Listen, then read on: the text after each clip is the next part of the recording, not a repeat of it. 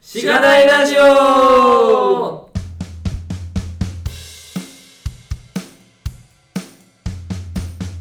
えー、おはようございまおす。はようございます。おはようございます。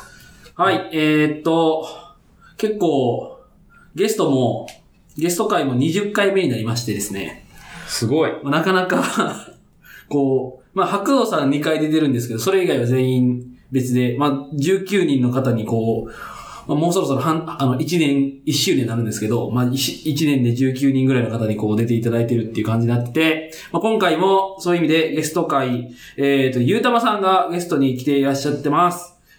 お願いします。小太郎さんゆうとも太郎さん、よろしくお願いしおま願いしす。ます。わはーい。ー。雑な盛り上げ方。適当。すいませんね、なんか。あ、いえいえいえはい。はいそしたら、なんか、軽く、軽く自己紹介いただいてもいいですかあ そうですねそうですねはい。はい、えっ、と、僕は今、ハンドルネームとして、えっ、と、ゆたまこたろうというハンドルネームでツイッターやってるので、えっ、と、よくゆたまと、えーあの、勉強回答では呼ばれてます。えっ、と、もともと、えっ、と、大手の SI や1000人ぐらいの会社のとこに、えっ、と、3年間いて、えっ、と、3年でちょっとキリがついたかんで、えー転職しようと思って転職して、えっ、と、今は、えっ、と、ウェブ系の会社に入って、今、もうちょっとで1年ぐらいにな、勤めて1年ぐらいになるかなといったところですかね。うん、うん。はい。って感じですね。僕の簡単なキャリとしては。なるほど。はい。そうですね。す似たような経歴の方が続きます ね。まあ、そうそうっすねそうですね。はい。そう。まあえっ、と、ゆうたまさんも、まありょうさんの紹介というか、あ、そうです、そうえっ、です、そうです。と、りょうさんと、まあ、あの、個人的に、えっ、と、つながりがあるっていうところあそうですからそうでの、すまあ、あの、今回の出演っていう感じで、ははいい、聞いてるんで、あ、そう、この前一緒に勉強会をやったんですよ。あ、そうなあんのですそれね。も、えっと、趣旨も、あの、SI から Web 行って楽しかったぜっていう感じの、ちょっと、はいはい。うん。転職しようぜっていう、あの、勉強会を一緒にやって、それで、えっと、いろいろと仲良くなった感じです。なここあるよっていうのを紹介していただいた感じです。なるほど。はい。いいですね。広がる、しがない活動の輪はが。い。まあ、実際は良かったですからね、転職して。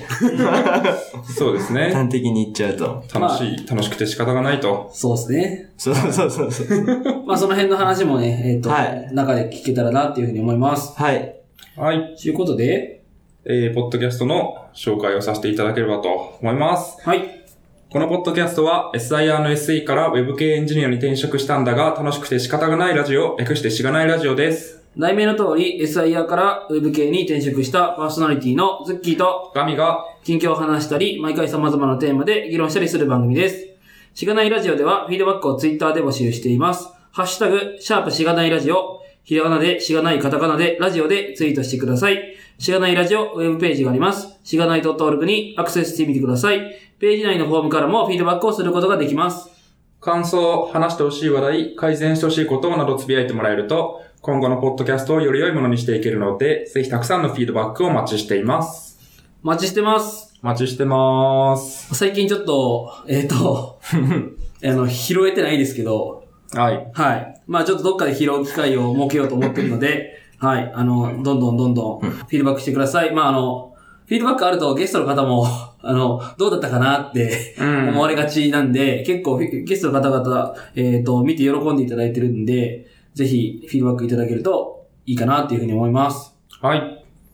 と、あれですね、最近ズッキーさんがいない回が多かったので、久しぶりのズッキーさんテンプレートじゃんじゃないですか。確かに3、3回ぐらい空いて、そうですね。はい。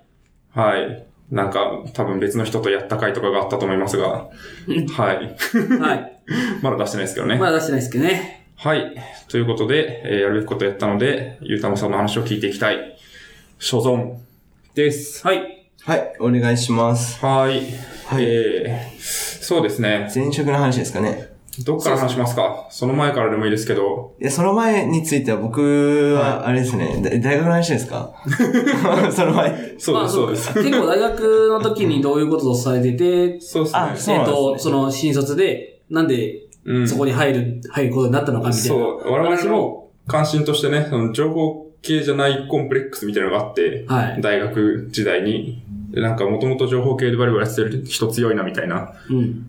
感じもあるので、まあ、それどうだったのかなっていうのも若干触れたいなっていう気はしますが。あ、なるほどですね。はいそれでいくと別に僕も情報系じゃなくて、あそうなんですね僕は大学院まで行ってるんですよ。あはい。えーね、僕何専攻してたかっていうと、あの、生態学ってご存知ですか生態学。はい。漢字の変換ができない。えっ、と、な、な、生に、はいえっ、と、なんだろう、体擬態の体。ああ、あの、生態系のそうです、そうです、そうであーす。それを専攻してて、で、はいもともとはなんか僕、環境保全とか、なんかあとは、あの、なんだろう、その、生態学的な研究とかがやっていきたくて、えっ、と、その大学に入ったんですなけるほど、どまあやっていくうちに、なんか僕は実は好きじゃないんだなってことに気がつい て、そう。あれなんですよ、あの結構あの動物の名前とか、あの見て覚えたりしなきゃいけないし、なんか植物とかも葉っぱちぎって、これはなんとかかんとかだっていうのを当てられなきゃいけない形で すよ。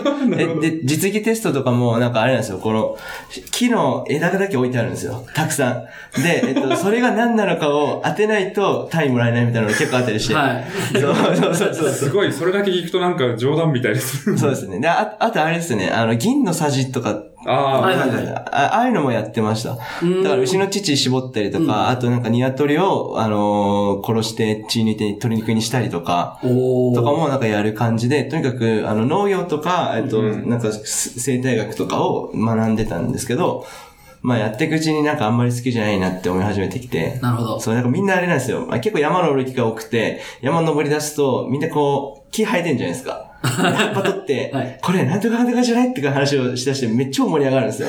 だから僕全然輪に入れなくて、全然わかんないし別になんだっていいじゃないですかって思いながら、こうやってたぐらい、なんか俺はこの分野向いてねえなってすげえ思って、なるほど。はい。であともう一個嫌だったのが、あの、環境保全って結局お金にならないんですよ。あーだから、僕は保全をしたい立ち位置なんだけど、えっと、保全をしなきゃいけないような企業さんとかが、環境保全をやりたがらないんですよね。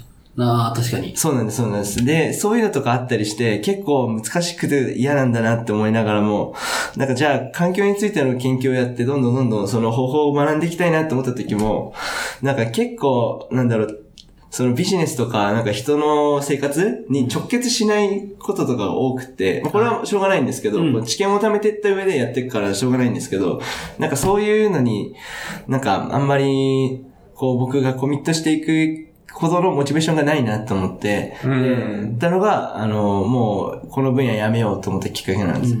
で、やっぱこう僕考えてって、なんか人と関わっていくとか、なんか人になんかこう楽しんでもらうとかが僕がすごくやりたかったことだなってことをちょっと改めて実感し直して、で、まずは、やっぱゲーゲーム系に行きたかったんですよ、実は。おあーそうなんーですねそうなんですよ。確かに分かりやすいですね。楽でしまもせ、るそう。でエンタプーロ、プログラミングとかやってないし、デザインできるわけじゃないから、うんでもはやもう、あと企画職しかないじゃないですか。ああ、そうそうそう確かに確かに。 なんかまあ、結構ありますよね。こうゲーム作りたいと思った時に、なんか、お俺ボーカルじゃないけど、な んか、あわの、かる一番やりやすそうなポジションっていうかなんか、で、企画職をちょっと行こうとしてて、なんか、で、結構いいとこまで、最終面接とかまで結構いいけるとことかがあって、うんゲームの企画書とかも、あの、書いて出したりしてたんですけど、えーそうで、そういうの結構いけると思ってたんですけど、最終面接で、マジボコボコにされまして、これは某、あの、ね、ちょっと楽しいゲーム出してる、はい。あの、なんかあるじゃ ないですか。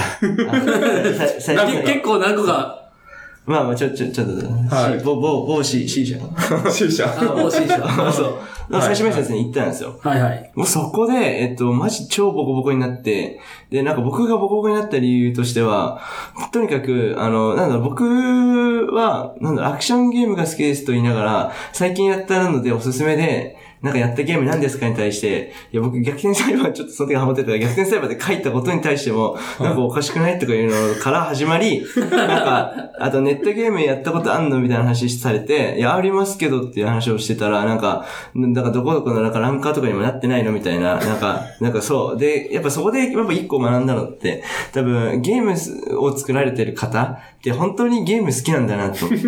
ああ。そう。で、僕はそこまでゲーム好きじゃないんだなってことをちょっと気づいて、あ、じゃあゲームやめよっかと思いつつも、まあ、いつかまたゲームに対して、ちゃんとこう僕の情熱が湧いた時にまたコミットできるといいなと思って、エンジニアになろうと思った結果、SI に行ったんですよ。ああ、なるほど。繋がった。そうなんですよね。すごい。一気に、一気に。 一一気に戻ってきた。 一気にこの世界に戻ってくるんですけど、へえ。はい。確かに、い ろいろ聞きたいことがあるな。そうですね。 やばい。えー、生態学っていうのは、はいなんか、 そこまで戻るのかみたいなそ感うじいやが。確かに、もうちょっと早く言 っていくや、でもすごい、生態学を学んだ人がこのラジオに出ることは多分二度とないと思うので、確かれ。に。なるほど。は 生態学に触れたいんですけど、生態学っていうのは、なんか、何なんですか例えば農学とかは農業をするって目的があるし、い。なんか生物学とかだと、その生物の、なんていうんですかね、そのまだ知られてない性質とかを明らかにするみたいな、あるじゃないですか。生態学としてはなんか目的とかあるんですかああ、そこで言うと、えっと、農学とは近くないけども、あの、生物学とはかなり近いですね。うんで、目的っていうのは、うん、多種多様に結構あっていて、えっ、と、例えばの話、えっ、と、あー一番わかりやすい例でいくと、あの、鹿の、あの、個体数の、あの、制限とかってご存知ですか、あれなんですよあの、鹿、今って、えっ、と、いろいろと、あの、捕食者って呼ばれる動物、あの、鹿とか、なんか草食動物食べる肉食系のやつとかが、えっ、と、減ってきちゃって、うん。で鹿がめっちゃ増えてきたんですよ。うんで、まあ、基本的にそうなった時に、まあ確かに人としては、あの、よくある、一般の人の感覚としては、鹿可愛いじゃんとかなるじゃないですか。まあ、はい。だけども、えっと、鹿が増えると何がやばいかっていうと、あの、木木がと木とか食うんですよ。うん。川とかねで、えっ、と、生えたての木とか食うんですよ。うんそうすると、あの、森林って、あの、木が死んで、また他のやつで、死ぬと日光が当たる場所が開くんで、また木が生えてくるっていうシステムの上で、あの、常に成り立ってるんですよ。うんでもそれを、えっと、壊しちゃうんですよね。その出たての芽とかを鹿が食べちゃうから。だから、えっと、鹿の個体数を、まあ、絶滅させるまではいかないけども、適正な数でコントロールしなきゃいけないよねとか、そういう話においても役に立ってくるうんところが生態学だったりする感じですね。うん。そうあとは、あの、生き物のこの仕組みを知ることによって保全の知見に生かすとかですね。はいはいはい。から、多分、いや予想ですけど、なんか、生物学とかってなると、もうちょっとその個体の中身とかあそうそうそうそうそうそうに対してあるいはそはいの個体の修正に対して興味があるけど、生態学っていうのはどちらかというと、その個体が集まった、その、系というか、生態系に対あそうして、ですじそうゃあですどうしたらどうなるのかとか、はい。別の生態系との影響どうなるのかみたいな、そうです。マクロ的な視点でやよる。よりそうういう視点になります。なるほど。はい。もともと農学部みたいな感じで、こう、が学部的にはそういう感じで入るんですかどう、どういあう。そうですね。え正確な学部はなんか応用生物科学って名前なんですけああ、ど、そうなんですね。まあうんなんか農学って名前の方がわかりやすいよねと思って、一応農学って僕はあの、語ってはいなんまか、す。うんなるほど、なるほど。うんへ確かにでもお金にならなそう感はすいごいや、。そう、そうなんですよ。エンジニアよりはお金にならなそう。確かになんか、大う事ちですうちの、あの、が大学の農学部の人とかも、なんかめっちゃフィールドワークとかに行ってて、あそうそうそうそなうんか、あの、柿とか買ってきたからうんう、あげるよとか言 って、くれてたりしたんですけど。あ それそれそれ。いいなそういう感じだったんですよう。ん。だからまあ、あの、僕の専門は植物だったんで、はい。なんかまあ、なんか肉手に入ることはなかったけども、肉手に入るところとかあったりして、あまあーちょくちょく鹿肉とかをもらってたりして。なるほ ど。ごいワイルドだな。 GBA。はい。 GBA 料そう理。 GPA です。だから鹿肉結構なんか僕は食べられてるんです。そんなジビエ料理屋とか行ってもテンション上がんないな、みたいな。あれ結構あれですよね、あの、和なしとか持ってるとか狩猟免許持ってるやつも多くって、うんまあ、取ってくるとなんかもらったりとか、なるほどんかあったりしましたうね。んはいはいはい。その人たち、なんか、職業あるんですかねどうなるんですかね研究者になるか。はあ、多い、えっ、と、進路先の話ですよね。はい進路先として多いのは確かに研究者は結構少なくって、あ、そうなんですい。ね。えっと枠が少なそう。枠が超少ないですうんね。であとは、あのーあれですね、企業の研究職になるとか、あと公務員が結構多いですね。あああ、はい確。かに。農林水産省とか、まあ、そういうところの、あのーなんか森林化とかある、ああるみたいで、うんそういうところの公務員になる人はかなり多いです。ー。うん。で、えっと、そその他、僕みたいな、なんかこう、突拍子もな く、なんか、謎の業界に転職を遂げる若者みたいなやつまあまあまあまあまあ。いやにね、分類される感じですね。うん。どこでもい、どこでも一部はいるみたいな。まあ、そうそうそうそうそう。あるあるっすね。これ前もラジオで言ったかもしれないですけど、僕は転職サービスをやってる会社でバイトしてて、めっちゃ就活生に電話かけるバイトだったんですけど、大はい体ライフサイエンスを学んでる学生に IT 系に来ないですかってめっちゃ勧めてたん で、マジで すかあの職の数的にライフサイエンスをそのまま職にするのはすごい難しいんですよ。なので、とりあえず IT 系の教授はいっぱいあるから、そう IT に引っ張ってくるみたいなはいはいはいはいはのを大学院生とかに向けてやってましたね。い。なるほ ど。まあ、世知辛いんだろうなって思ってました。 ライフサイエンス系は。そう、世知辛 いですね。結構世知辛いですね。うんうん。直結しないですからね。うん。確かになんか企業とかややるにしてもなんか CSR とかで、こうちょっと、あの、うん。苗植えてますみたいなとか、そういうイメーあ、ジ。そうそうそうそうそうそうそうそう。そうなんですよあ。の本業になってない部分でそうそうそうそうやることが多い。 そうなんですよねう。んビオトープやりますとか、ビオトープ管理に募集してますって言って、ハグリッドかよみたいな感じになってるじゃん。 なんだよみたいな。そうそうそう。やばい。逆になんかなんこでうそういうのを仕事にされてる会社さんとかって具体的にどっかあったりとかするしないんですかいやーあんま知らないんですよ僕は僕まあが就活の時に受けたのは、あの、し種苗、種苗ああ、種苗業界。そう、と か。知らないですよね、種 苗わ業かん界ないです。なんで知ってるんですかあ。種と苗とか言って。あ種苗業界とかは受けましたねって感じですあ、なか。るほど。うんいや、僕もなんだ学生に、ライフサイエンスの学生に電話すると、種苗業界目指してって言って、種苗ってなんだって調べたらなんか、あ、そうそなんですういうのがあるんだと思って。あるんです、あるんですへーあるんです。うん。あと多分、なんか、調査会社とかあ、そう、そう調査会社も多いですね。はあると思いますね。うんなんか環境アセスメントみたいな。あ、そうそうそうそうそう、ありまやす。っていくなるほど、なるほ工ど。場を建てるときに、はいはいはいはいどのぐらい環境に悪影響があるのかみたいなのをちゃんとレポート出すとか、っていうのは、まあ、わかりやすく価値があるかなっていう気がしますけど、まあ、そうですね。確かに環境保全でお金もらうって難しそうですもんね。そうなんですよね。確かに。保全って、なんか結局やったところで募金と近い感じじゃないですか。うん直接ビジネスを貢献するというかは、んなんかこう、イメージアップみたいなところにしかならないか確から、に。そううねなんですよね。うん。なんか究極、人間は滅びるべきみたいな話になりそうな気がして、あ、そうそうそうそうなそるとう。人間の経済活動と矛盾するじゃないですか。うだかん。そう。らお金儲けになりづらいんですよね、結局。うんそうなんですよなね。そう、そこがちょっと何とも言えないなと思ったところなんですよね。うん。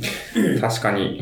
いやまあでもやっぱ今でも結構気にはかけてますよ。ーうんあのあ なんかいろいろとこう作られてる中、これはこんなに作られて、これどっから来たんだろうと思って、例えば弁当の容器とかも、あーなんかちょっと心痛くなるときあります ね。なんか、え、そんなに梱包しなくてもいいのにとか。確かにそうですよ ね。その辺のエンジニアよりは全然詳しいわけですしね。影 響、環境に対する影響とかそう、を。そういう意味とちょっとなんか、ああーっと思って。確かに、そういうなんかバックグラウンドがあると面白いですね。なかなか珍めしちゃくいちとゃ思う。変わったバックグラウンドかもしれないですね。うん。そうですね。け結構なんか、あれです、なんかほ、邦楽の人とか、なんか、心理とかは、なんか意外と、なんかエンジニアの人いるような気もしないでもうない。ん。まあなんかボリュームが多い可能性もありますけどね。全体の。あ、全体のボリュームが多い可能性がありますね、確かうに。ん。確かに。なんいかやー僕は同じ、そう、バックグラウンドの人にはまだ会ったことないで すね。そうですよね。確かに。あんまりでも僕もあんいない気まがするあんまないから。ああ、化学化学。あ、化学なんですかはい、化化学。学も見たことないですね。化学系エンジニア。 何もしたことないけど。や、役に立ってます役には立ってないです けど。あ、でも、物理ぐらいじゃないですかね。なんあか、あありそうなところは。今、今、今んとこないですけど。あー物理演算とか。物理演算とかが、いや、特にないですね。確かにね。今んとこゲームゲームとか作んないとうんないかそう、もしれ義ない務です作んないと多分物理演算ないでしょうね、確かに。うん、確かに。そうですねあの。そこで言うと、毎年統計学やってたのは、なんか、良かったなって思ってあまあ、すね。確かに。集計、データ集計とか、データアナリスト的な職そうそうそうそうにも近くなりますもんね。そうなんですよ、そうなんですよ。で、機械学習はさすがにやらなかったけど、機械学習のちょい一歩手前ぐらいのところまでは、なんか自分で勝手にやってたんで、なんかそこら辺は今も生きてきてるなと思う時はあります。うん今もあれなんですけど、会社のデータの解析とかちょっとちょいちょい勝手にやったりしてるところがあったりして、もう勝手にって言い方良くないですね。ちゃんと一応こうこういうことをなんか、はを、なんか見たいとまあか、目的でうん見たいとか、なんかそういう、こういうのを知りたいって言われて、あ、じゃあ俺できるからやるよ、みたいな感じで。あーなるほどまあ僕はまあエンジニアでデータアナリストではないけども、なんかやってたりします。い。うんなるほどうん確かに、それはいいですね。なんか、本質的に、その、生態学だったら生態学っていうところを活かすんじゃなくて、それに使ってた、こう、スキルだったり、うんあ、そうでスキルす。だったりを活かすっていうはいの。は結構よく聞きますね。研究職をやってた人が、なんか、論文を読む能力を別で活かすとか、はいはいはいはい。なんか分かりやすくレポートをまとめる能力を活かすとか、こう統計学を活かすとか、っていうのはまあよく聞く感じはありますね。うん確かに。そうですね。で、まあでも、その職を諦めというか、まあ違うなって まなっあて、そうそう、そうなんです。ゲーム系を目指すけど、ゲーム系の企画職は無理だから、とりあえずエンジニアやっつって、SI になったと、SI に行ったというところですね。うん。それは、どっから来ますか ?SI や就活はどうでしたか割と、ゲームでゲームが終わってからやっったんですかああ、そうですね。いや、ゲームが、最初、あの、就活を、ちょっと、だから前半後半にちょっと分けてやってて、ああ、なるで、ほど。前半部分はゲームちゃんと受けようっていうのをやっていて、後半部分に、あの、まあ、気が向いたら、あなんだろう、滑り止めじゃないけど、たまあ、そこら辺探してこうぐらいの気持ちでいて、はいで、前半部分で、あの、ゲームのところをやって、で、受か、受からなかったくて、まあ、後半のところで SI のところに行って終わった感じですね。なるほど。うんそうなんですよ。 SI は結構、なんか、どういうところを見たとかあるんですかその中でも。あ、SI はですか、はいあの、あれ、あれなんだっけな。ちょうどあの時、あれを読んじゃって、よ予告版模倣版あえ、ーあれ、あれ知らないですかあの、なんか派遣社員で来てる人がいて、た確か Java、Java プログラマーで、あ漫画なんですけど、はい。ええで、なんか、あの、あ、あと、なんか1年勤めたら正社員になれるんですよね、みたいなやつ、なんかあって、ほうほあう。と超怒鳴られて、なんか、なんだろあうあ、予告版かガな。キじゃないんだからさ、みたいな。自分から聞くわよ、みたいな。で、そしてまた徹夜するみたいなのがあって。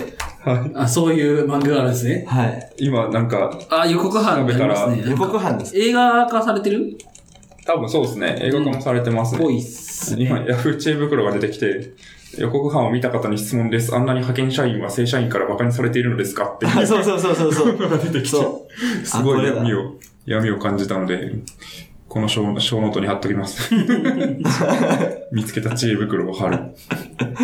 そう、これを見て、はい。なんか、エンジニア、やべえ、ほんと怖えと 思って、ええと思って、だから一番、なんかこう、安全そうなところを選んだ感じです。なるほど。あの、言っちゃういと、やはい。それはいい。あはい闇を感じず、あと研修が長いところを目指した感じですね。うん。はい。で、結果、僕の前職に行き当たった感じです。なるほど。うんなんかやっぱこれ見ちゃって、やっぱどうもエンジニアって、なんかやばい仕事なんだなって、ちょっとなんとなく勝手に思っちゃったとこがあって。うーん、まあそういうイメージはありますよね。はい。で、怖っと思って。確かに。なんか、エンジニアやってますって言ったら、なんか、いや、なんか大変なんですよねって言われること多いっすよね。多いっすよね多くないっすかまあおいあおりいますおいね。いや、そ、そんなことないっすよって言うんですけ ど、そうそうそうそうそう。人によるんじゃないですかって。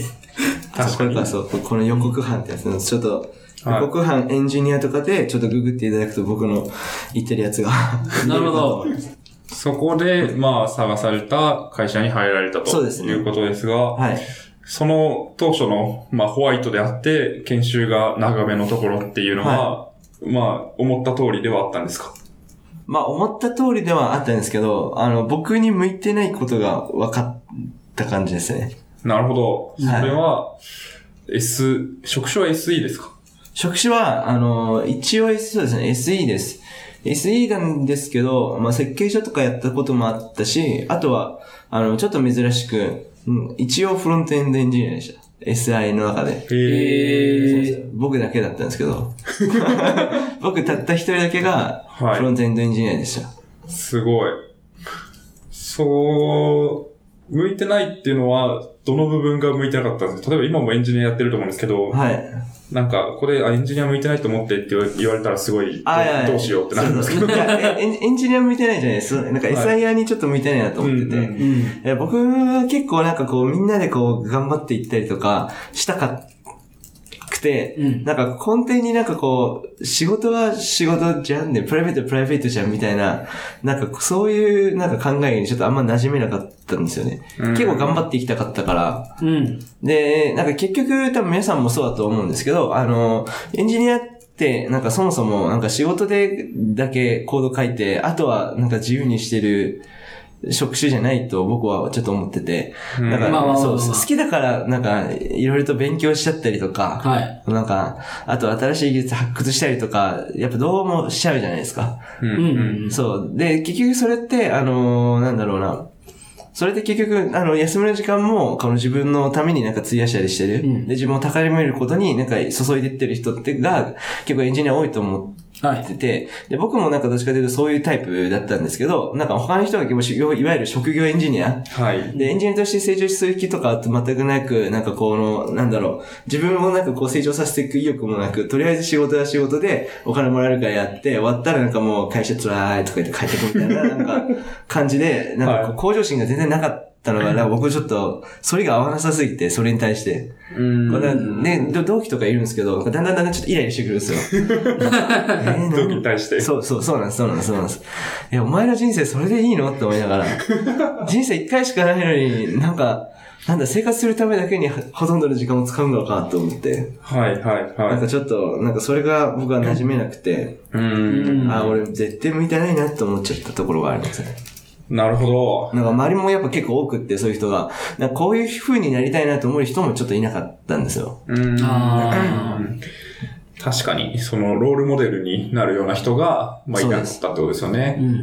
その環境結構辛いですよね。まあなんか一歳だからっていう問題でもないのかもしれないですけど、まあなんか、日本のいわゆる、こう、古風なはい企業にいるような人でそういう人は多いっていうのもありますし、うん、とはいえ、なんか SI だとどうしても、こう、受託で受けて、でお客さんにすごい言われたことをやってれば、とりあえず大丈夫みたいな、うん。うんうんうん。なんかそういう、ある種、すごい競争に揉まれるわけでもないっていうので、まあそういう環境の中でそういう人が多くなっちゃうのかなっていうのも確かにあるかもしれないうん。なーみたい結構コード書いてる時間は多かったんですかあー、うーん、時と場合によりけりですね。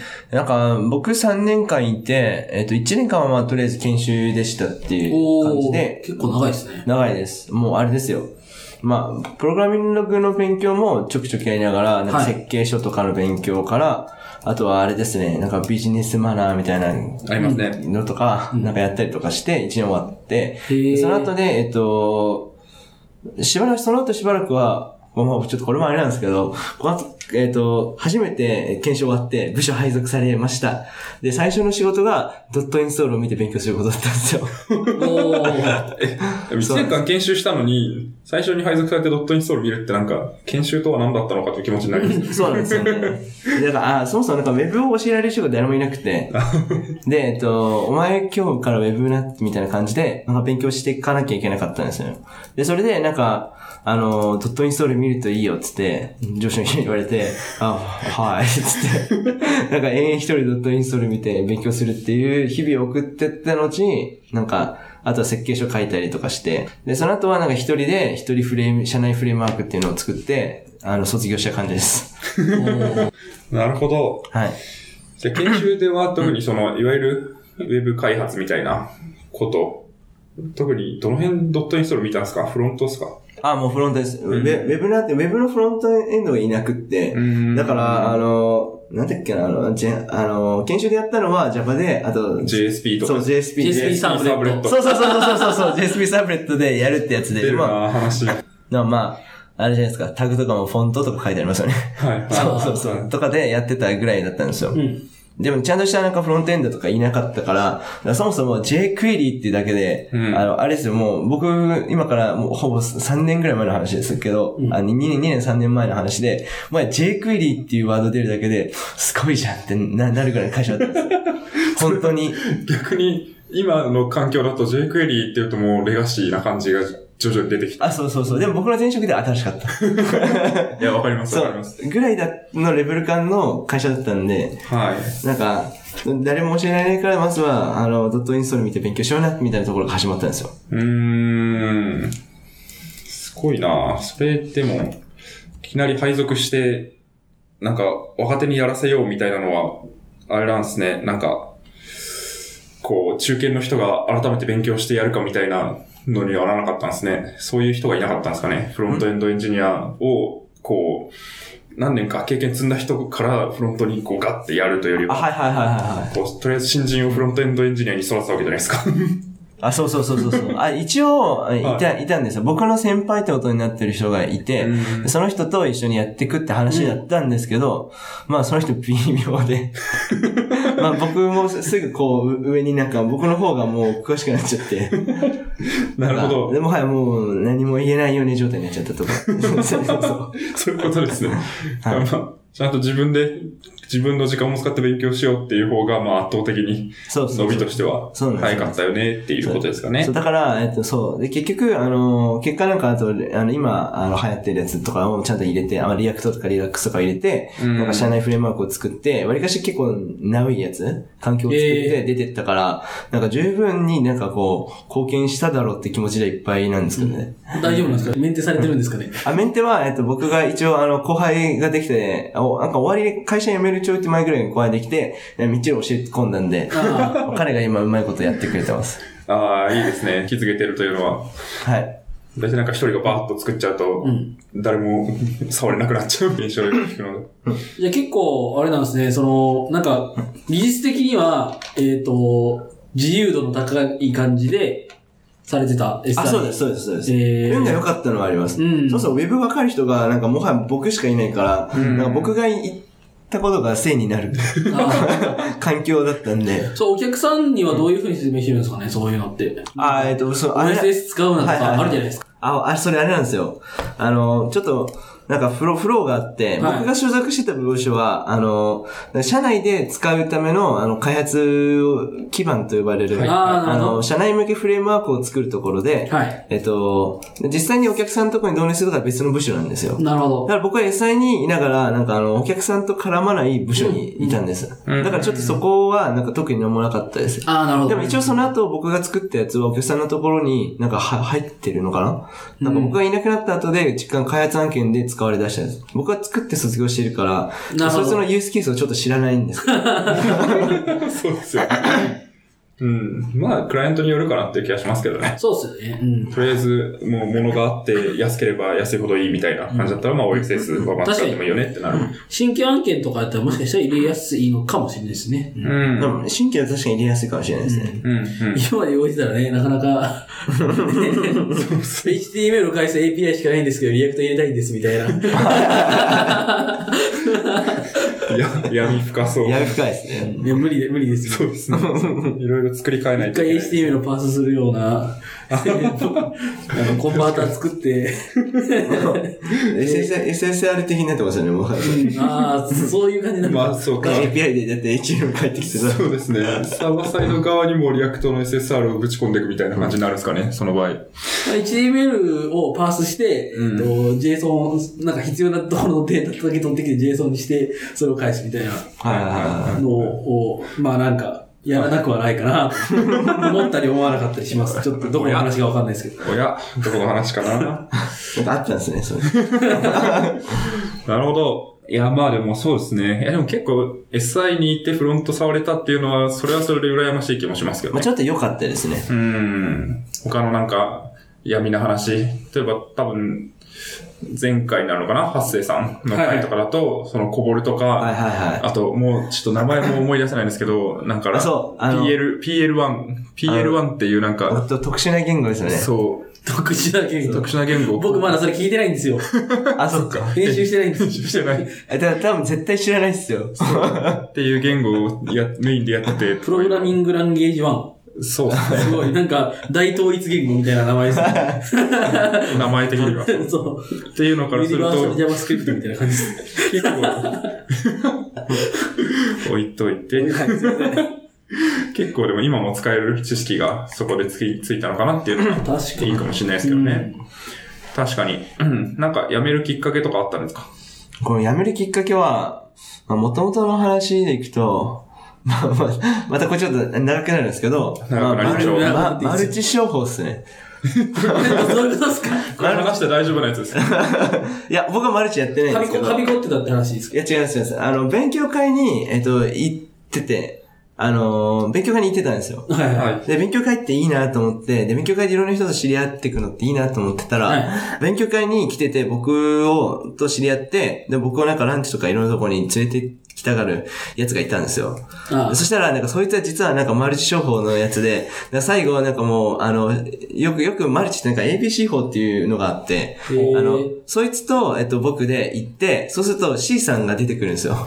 で、C さんは、えっと、その、僕を呼んできた人の師匠なんですよ。ああ、ある。で、C さんのすごいっぷりをアピールして、うんなんか、あの、一緒にマルチ始めようぜっていう、なんか誘い方が、会方法があって、うん。まあ、それに引っかかっちゃってですね。うんあ、引っかかっえ引っかかって、まあ僕は契約しないんですけど、はいはいあ、あ、こは、だから契約しますって言って、で、帰った後に、いや、マルチとかやらないです、ごめんなさいって言ってメール送って、僕はバイバイしてるんですけど、あはでい。その、なんか ABC 法が出演するようなシチュエーションまで、そいつと絡み続けちゃっ たんです。た。なるほっどて。いうのがあって、で、まあ、そのさなかで、あの、なんかいろいろと、あの、師匠がいてっていう話をしてて、で、そこでなんか、金持ち父さんああ。の本貧乏父さんそうそうそうそうそう。なんあかれすごいマルチに使われるってよく聞きます。あ、そうなんです、そうなんですよ。えで、マジでそれが出てきて、で、僕その時、あの、そそれがマルチに使われるって知らなくて、ただ単に普通にこれは、ね、読め、その本いいよって言われたから読み始めたのが、ちょっとあの、転職してもいいかなと思って企画だったり します。あ逆にそうそうそうそなうるそほう。で、それ読んでて、なんかやっぱ思ったのって、はい会社って結局自分のもんじゃないし、うんなんか自分で会社やることとか、自分でこう生計を立ててられるようになっていくことっていうのはすごく、なんだろう、な大切なんだぜとかいうの書いてあって、なんか確かに会社に勤めていくだけが僕の人生じゃないよねってそこで思い始めてて、だからなんか僕も最終的にはなんかフリーランスとかにもなりたいし、あとはなんか自分で起業もしたいしとか、なんかいろいろなことをややっていけれるようになりたいなと思って、で会社に属してて、会社に対してなんかこの貢献していくだけじゃなくて、僕個人として活躍できるようになりたいなって思ったのがきっかけで転職しましたね。そう。ちゃんとスキルつけなきゃと思って。ど。ああ、なるほど。はい。すごい面白いですね、それは。マ ルチ、マルチ商法にはハマってないが、マルチ商法がきっかけでそう人生そがう人生がちょっと変わった。そう視点視点が変わりましたね。んやっぱ結はい局会社に勤めて働くってことしか僕のビジョンになかったから、だから別に、なんだろう、会社に対してなんかこうなんか愛着心とかも僕は求めてなかったし、うはい。んだけど、なんか、それを読んで、あの、やっぱりこう、会社に対して愛着心をなんか持って、なんか自分で育てていくのも必要だし、そうやって培ったスキルで、あの、自分が起業していく過程を、なんか、僕は体験するべきだなと思ったんで、えっと、今、あの結構あの、新しめの、こう人数少ない会社にあえて入って、うんベンチャー企業に入って、あの、会社がこう育っていくのってどうなんだろうとか、あと、そうすると人数少ないから、あの僕も活躍する場がたくさんあって、マネジメントとかもちゃんと覚えておかなきゃいけないし、いろんな人とディスカッションして、なんか一緒に成長していくってどういうことなんだろうなっていうのを学んで、次に活かしていこうっていうのがきっかけで、やっぱ転職しましたね。うーん。すごい。間接的にマルチ商法に救われたというそう、間接的にマッシュ方に救われま し た。面白いいい話。い話。いはい話。いい話 です。はい俺、情報を、はい。仕事だねえ僕は一切なくて、逆にあの、そういう話で、えなんていうか、人と会ったこともないんですよ。マジですかうんうん。まあ、結構めず、もう今となっては珍しいんじゃないかなと思ってるぐらいなんですけ ど、そうわですかんないですけど、なんかね、まああの、前職とかも、まあお多かったというか、話は聞いた というか。かそうなんですか。大丈夫ですか これ問題ちょじゃっないと、ちょっとちょっとミスったかなって思いましたけど、あいや僕は多くなかったと思います。なんか、話は聞いたそういう人が、そういう人がいるらしい中と。にはいるらしいという話を聞いたはいと。聞いた聞いた。はい。なるほどうねん。なん、か、家の冷蔵庫に化はい粧品がいっぱい置いてあったりと か、いう話ですよね。そう、そうですね。そういうことは、うんまあ、ありましたけど、確かに。あんま、面と向かってそういうのが起こったことはないんですよね、まだね。うん。なんかでも、自分から一回話を聞きに行くと面白いっていう友達はいますね。 なんか、こう、マルチだって絶対分かってるし、自分は絶対こうやって分かってるんだけど、なんかすごい相手の話に共感をした風を装って、あ、マジっすかそれすごいっすねみたいなのをやり続けたら、逆に怪しまれたってマジですか言ってて、それはそれでなんかネタにもなるしいいかなって思ってましたけど、うん。そうですね。まあ、しがないラジオは、マルチ商法を進めてるわけではないので、はい。 はい。言ってみたいですが、まあ、面白いきっかけで、えーえー人生を見つめ直したとはいうんいうことですね。なるほど。このなんか本自体は結構いい話なんですかあ本自体は金持ちも父さん、貧乏父さん。う、本自体は超いいですね。あ、そうなんですね。ね。はい。あやっぱり考え方が変わりますね。うん。やっぱ根底でやっぱこう、なんだろう、あのーこの瓶、なんか、お金僕が、あの、あんまりいい、いいの出じゃないから、なんかお金稼ぐ方法とかもわからないし、やっぱなんかこう、正社員になって、安定に、なんかこう、お給料もらっうてん生活していくっていうビジョンしかなかった。だけども、そこに新しいビジョンを加えてくれるんで、なんか本当に会社に勤めて働いて給料もらって、なんか一生を得るっていうのはちょっと虚しいなってうんって思う、なんかような内容では、なんかややっぱことを成し遂げようっていう、別にその生き方自体を僕は否定するわけではないんですけど、なんかそれだけしか、その方法だけしか知らないうんことは、で死んじゃうのはやっぱ寂しいよねって思ってて、はいだかはらいこれ読むとやっぱ、あの、そうじゃない生き方も見えてくるんで、なんか自分の人生の選択肢が広がるから、あうんの自分の好きな道を選べばいいと思うよっていう感じですかね。うーん。そう、だから会社員として生きて死んでいくのもいいし、会社員じゃない方法でちゃんと生きてからもやっぱ死んでいくのも全然いいし、あるいはもうあの途中であのお金稼ぎ切ってリタイアして、あと有給ね、なんか有給自足に生活して一生終えるのもいいしっていう、なんかとにかく選択肢があるんで、僕は一個しか見えてなかったんで、んなんかそのままそれを知らないで死んじゃうのはもったいないなと思うんで、これはなんかそういうビジョンがない方には、ちょっと読んでもらえると、なんかいろんなビジョンが広がっていいかなと思います。うーん。金持ち父さんはなんか何をして金持ちになった話なんですか金持ち父さん会は社をやってるんですか金持ち当社は、何したんだっけな。なん金持か、ちなんか僕、勝手に株の本なのかなと思ってたんですよ、これ。ああーと、投資とかもなんかやってましたね。あ、金持ちだったらあれです。不動産投資ですね。ああ、本人自体は不動産投資を確かやって、えっと、成長させてったはずです。うん。でやっぱ不動産投資をやっていく中で、でもなんか途中で失敗したりとかもしてて、うーん。だけどまあ最後はなんかこう、なんか成功にして、なんか安定的に育っていったんで、なんかもうか働かなくて良くなったみたいな本なんですけど。はいはいはい。だからまあ、ある程度リスクを取って、そういう投資をしたりとか、まあ会社を作ったりとか、そういうことによって、まあ失敗するかもしれないけど、それを続けていくと最終的に成功すれば大きいリターンがあるよとか、あ、そうです、そうですまあ。楽しく生活できるよっていう話だってことですよね。そうです。うん。で、あとまあお金稼ぐためには、なんかこう自分が働いてちゃダメだよねとか、うんまあそういうのあって、なんか、で、こうなんか人人になんかやらせるんやでとか、なんかあとはお金を投資することによって、なんかお金をなんか、普通に銀行口座にある間ってもったいないじゃないですか。まあなんか、だからなんで投資に当てて、なんかお金を働かせるんだよとか、なんかそういうことが書いてあったりして、はいはいまはあい。良いなと思いましたね。うん。確かに。なんか、SI とかにいると、もう企業とか全く自分と関係ない話になありそうやすそういそでうすそよう。そうそう、そうそうなんですよね、そう。うん。なんか、まあ、そもそもスキルアップするんやでみたいな人周りにいないし、なんかましてやなんか自分で会社を持つなんてみたいなは感い。じ。まあ、会社の規模がでかいってのもありますけど、会社っていうのもなんか、ねえ、うんこう何千人とか何百人とかいて、で、それはもともとあったものとして入社して、うん。仕事して、なんか勝手に動いてるもん、みたいな感じの印象になりますもんね。まあ。うん、これ作れんのかみたいなうん。気持ちになるじゃないですか。なんか国を作れとか言われたら無理じゃないですか。なんかそういう感じの規模感うで、会社作れって言われたらなんか富士通もう一回作るのかみたいな。そうそ うそうそうそう。無理だなって気になりますけど、なんかベンチャーとか行くと結構、なんか社長とか近いし、なんかそうなんかそうそう。 3人とか5人とかベンチャうんーいっぱいあるしう、なんかそう思うと、別になんか近いなみたいな感じになるので、うんなんかそういう視点が変わるっていうのは面白いかもしれないですね。うん。結構。なるほど。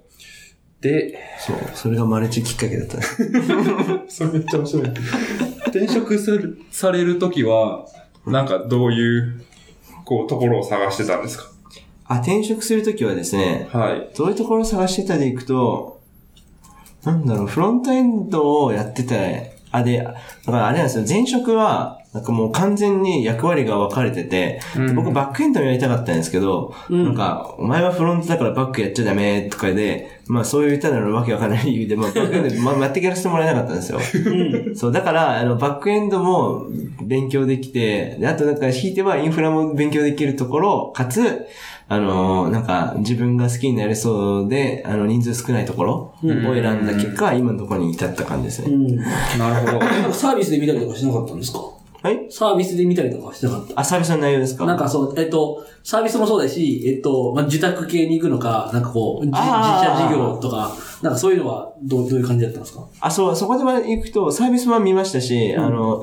どっちかというと僕は、あの、自社サービスのところに行くつもりでした。はいはいはい。なそっちの方が多分自分の経験として役に立つなと思ったんで、うん。うーん。まあそう、自分が何かこう事業を起こしたいあそうです時に、一から作り上げていってる会社で、まあちっちゃいとこから大きいとこにするっていうフェーズをやりたかったみたいな。そうです、そうです、そうです。んだからジェスサービスの方が僕が勉強していく上ではもういいなと思ってたんで、ジェスサービスを探してましたね。うん。うーん。なるほど。その SI からウェブ、まあ SI の中でもウェブ的なことをされてたっていうのはあると思いますけど、はいそこの転職に対してなんか不安だったりとかありましたかあるいはその不安を解消するためになんかやったこととか、そんなないああ。ですかじゃあ転職に対する不安は、なんか結構全然、なんか思ったよりなかったですね。うんなんかちょっと、あれ、あれなんですけど、あの、転職、ちょっと実は2ラウンド開催してて、あ おまたもや。あ、まだまやって転あ職のここの、こ就の、職こと一緒の、までた、あれなんです就けど職活動を担う運動を整理すべきみたいな。そういう記事が書そうけいそうう。記事書けそう。これはバズる。いや、で、だ僕は失敗して、なんか第2ラウンド、1ラウンド目が、あの、なんだろう、うまく転職できなかったんですけど、いや、まあ、なんか、いいっすけどね、なんかそっちの方が。うん。その1ラウンド目は何したんですか1ラウンド目は、あちゃんとあれ、あれなんですよ、あの、転職先も決まったんですけど、はい。だけど、えっと、なんだろう、会社をなんか辞めますって言った時に、なんか僕は、あの、僕の後継者というか、引き継ぎを用意してもらえると思ってたんですよ。うん。でもなんか全然用意してもらえなくって、で、このまま僕投げ出すと、僕今途中でやってるやつ、あの、終わっちゃって、なんか多分誰も面でできないから、ああー、それは嫌だなと思って、やっぱ自分で作ったやつは最後まで作りたいじゃないですか。おーで、使ってもらいたいなと思ったんで、なんか、あの、第2ラウンドをやろうと思って、ちあーょっとそれ終わるまではまだ会社にいたっていうのがあっえて、ー第2ラウンド制になりまあした。そういうことなんですね。そはいの、転職先またじゃなくて、あ、そうです。現職マターもうっていう現職マターです。うんへえ、じゃあ一回その転職内定もらったところは辞退辞退し、辞退しました。おーでも、なんか結局また、あの、そこに行くことになったんですけど、 あ、そういうことあそういうことだなっんたですんでねすね。じゃあまあ、待ってもらったというか、まあ事実上待ってもらいましたはいね。はいまあはい。一応なんか面接2回受けてることになってるけど、全然待ってもらった感じです。うーん。なるほど。いや、それは、なんか、あれですね。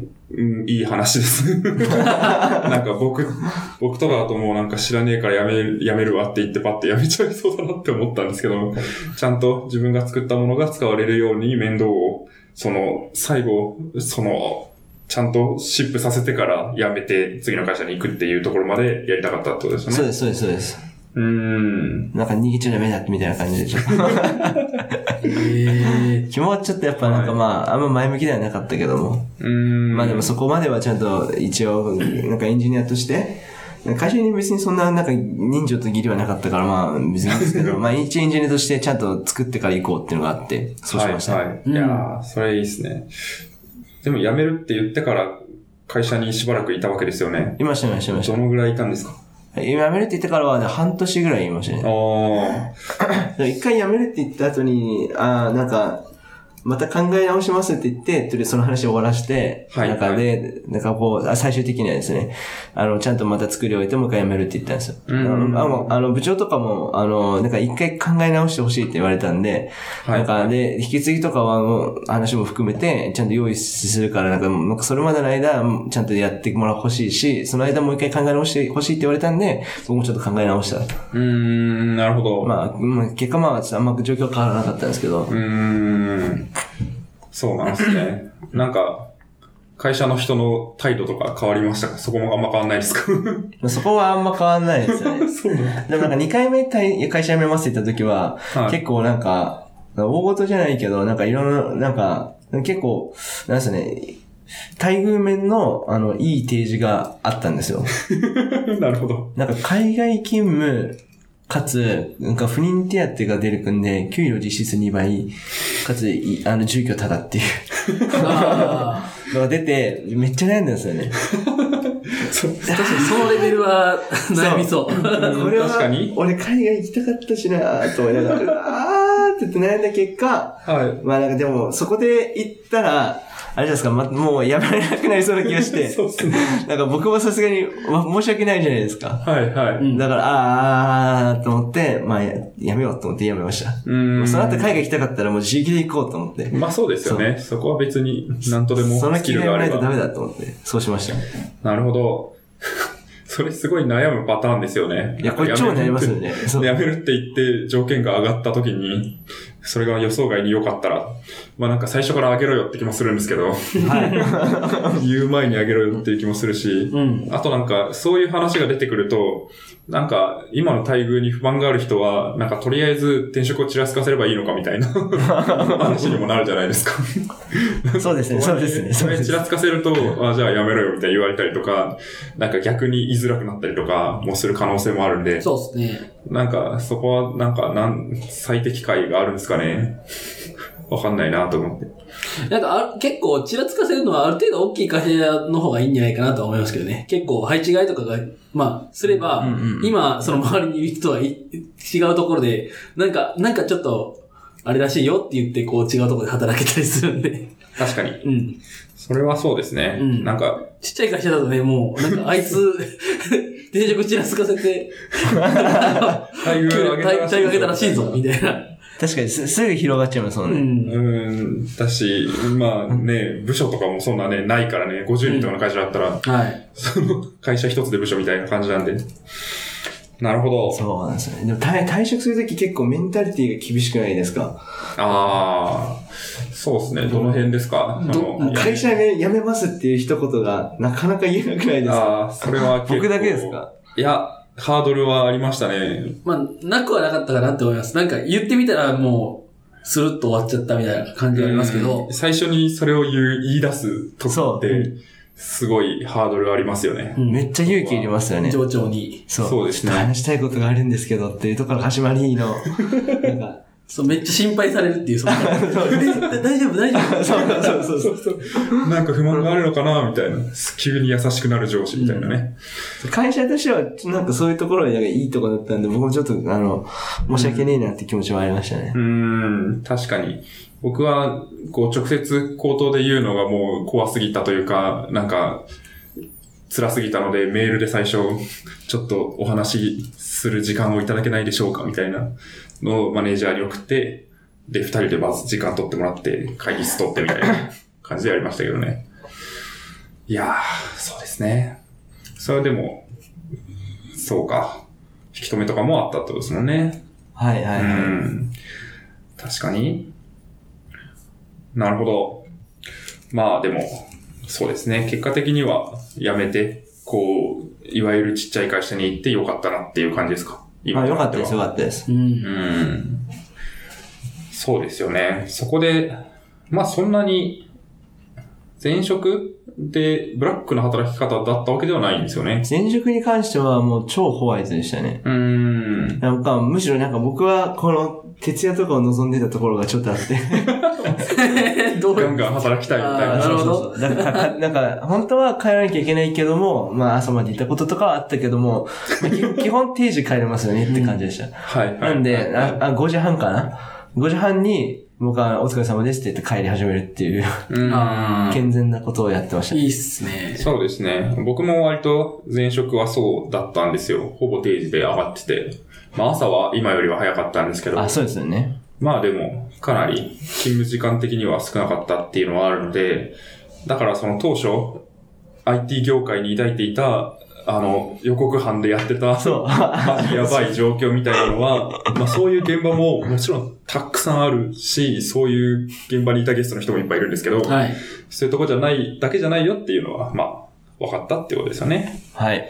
うん。とはいえ、まあ、こう、会社を貫いて、規模も変わって、あともうちょっと、その自社サービスを作ってって、ウェブ系の開発をちゃんとやってるっていうところに移って、なんか変わったところとしてはどこら辺ですかまあ、一番変化があったところ。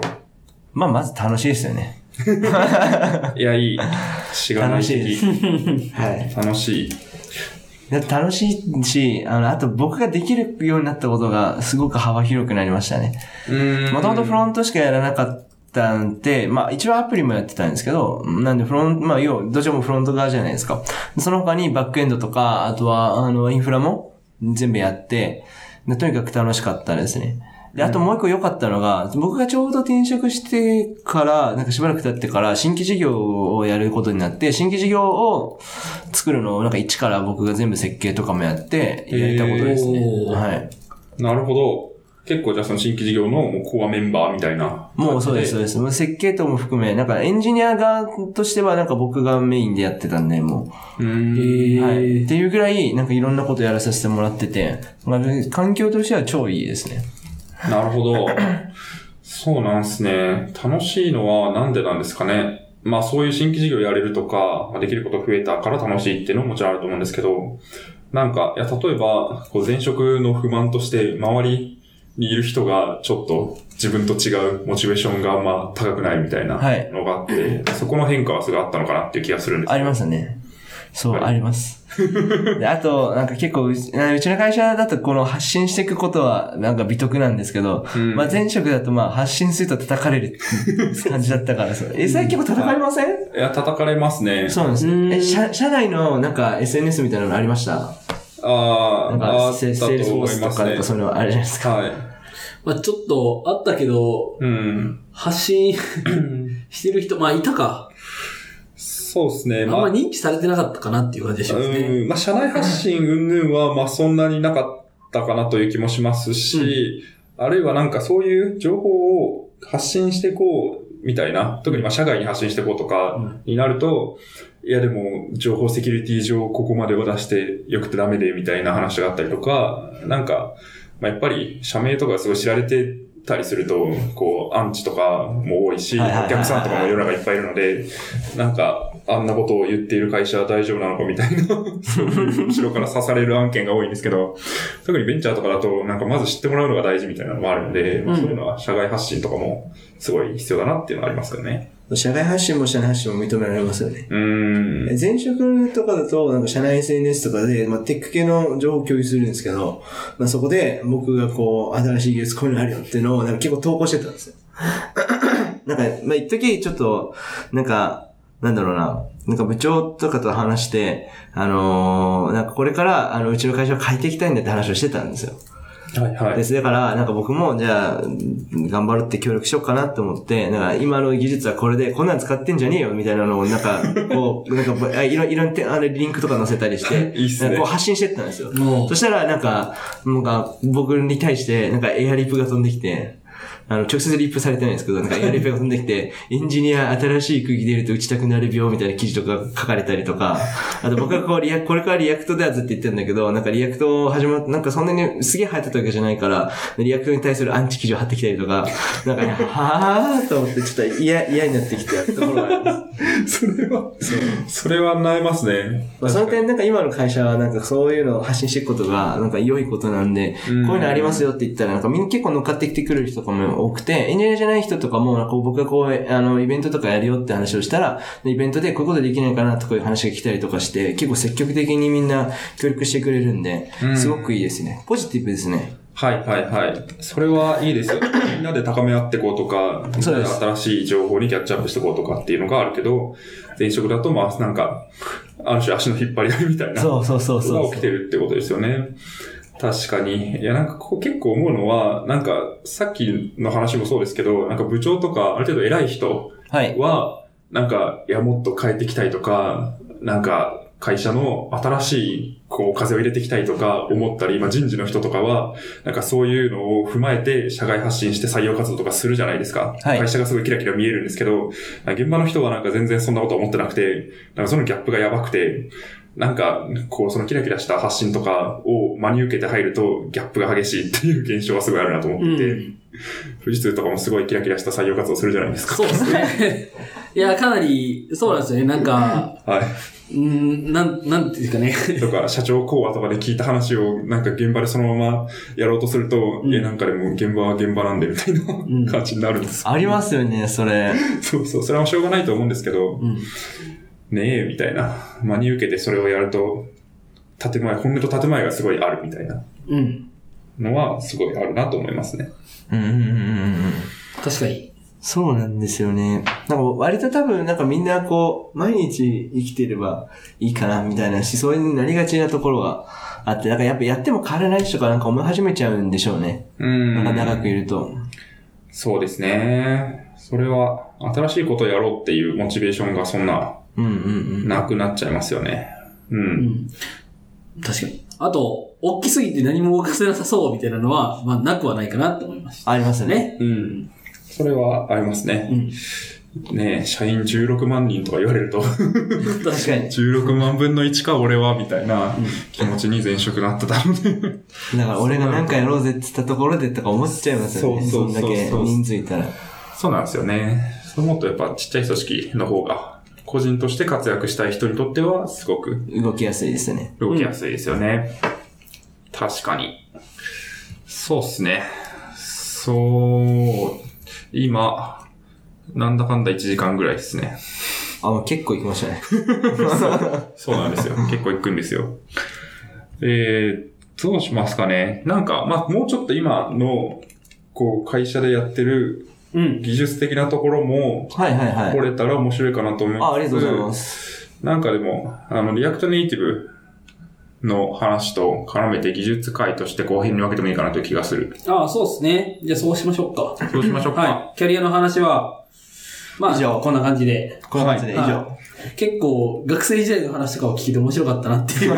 さあ確かに。いや、生態学の話が個人的にめっちゃ興味あ る。なるほど。はい。いや、でも一回そうですね。はい。切って後編では、もうちょっと技術よりの話と、あと、リアクトネイティブジャパンというコミュニティを運営されてると思うので、まあ、その辺の話もぜひ聞いていけたらと思いますが、えー、一旦切っていきたいと思います。はい。はい。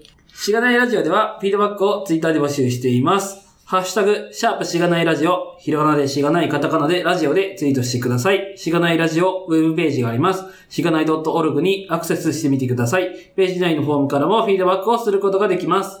感想、話してほしい話題、改善してほしいことなどつぶやいてもらえると、今後のポッドキャストをより良いものにしていけるので、ぜひたくさんのフィードバックをお待ちしています。お待ちしてます。お待ちしてます。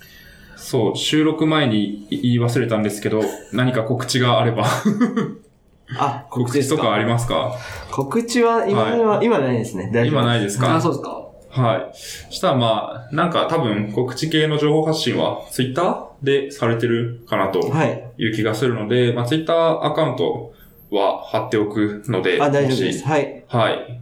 えーゆうたまさん、ゆうたまこたろうさんの情報発信気になるってことがあれば、ぜひ聞いてる方はツイート、えっと、ツイッターの方をフォローしてもらえばわかるかなと思います。はい。はい。そしたら、えっと、SP20 ですうか、ん。20です。はい。 20の記絵。念すべき SP20 の A は、えー、ゆうたまこたろうさんをゲストにお迎えしてお送りしました。ゆうたまさんありがとうございました。ありがとうございましたあ。りがとうございました。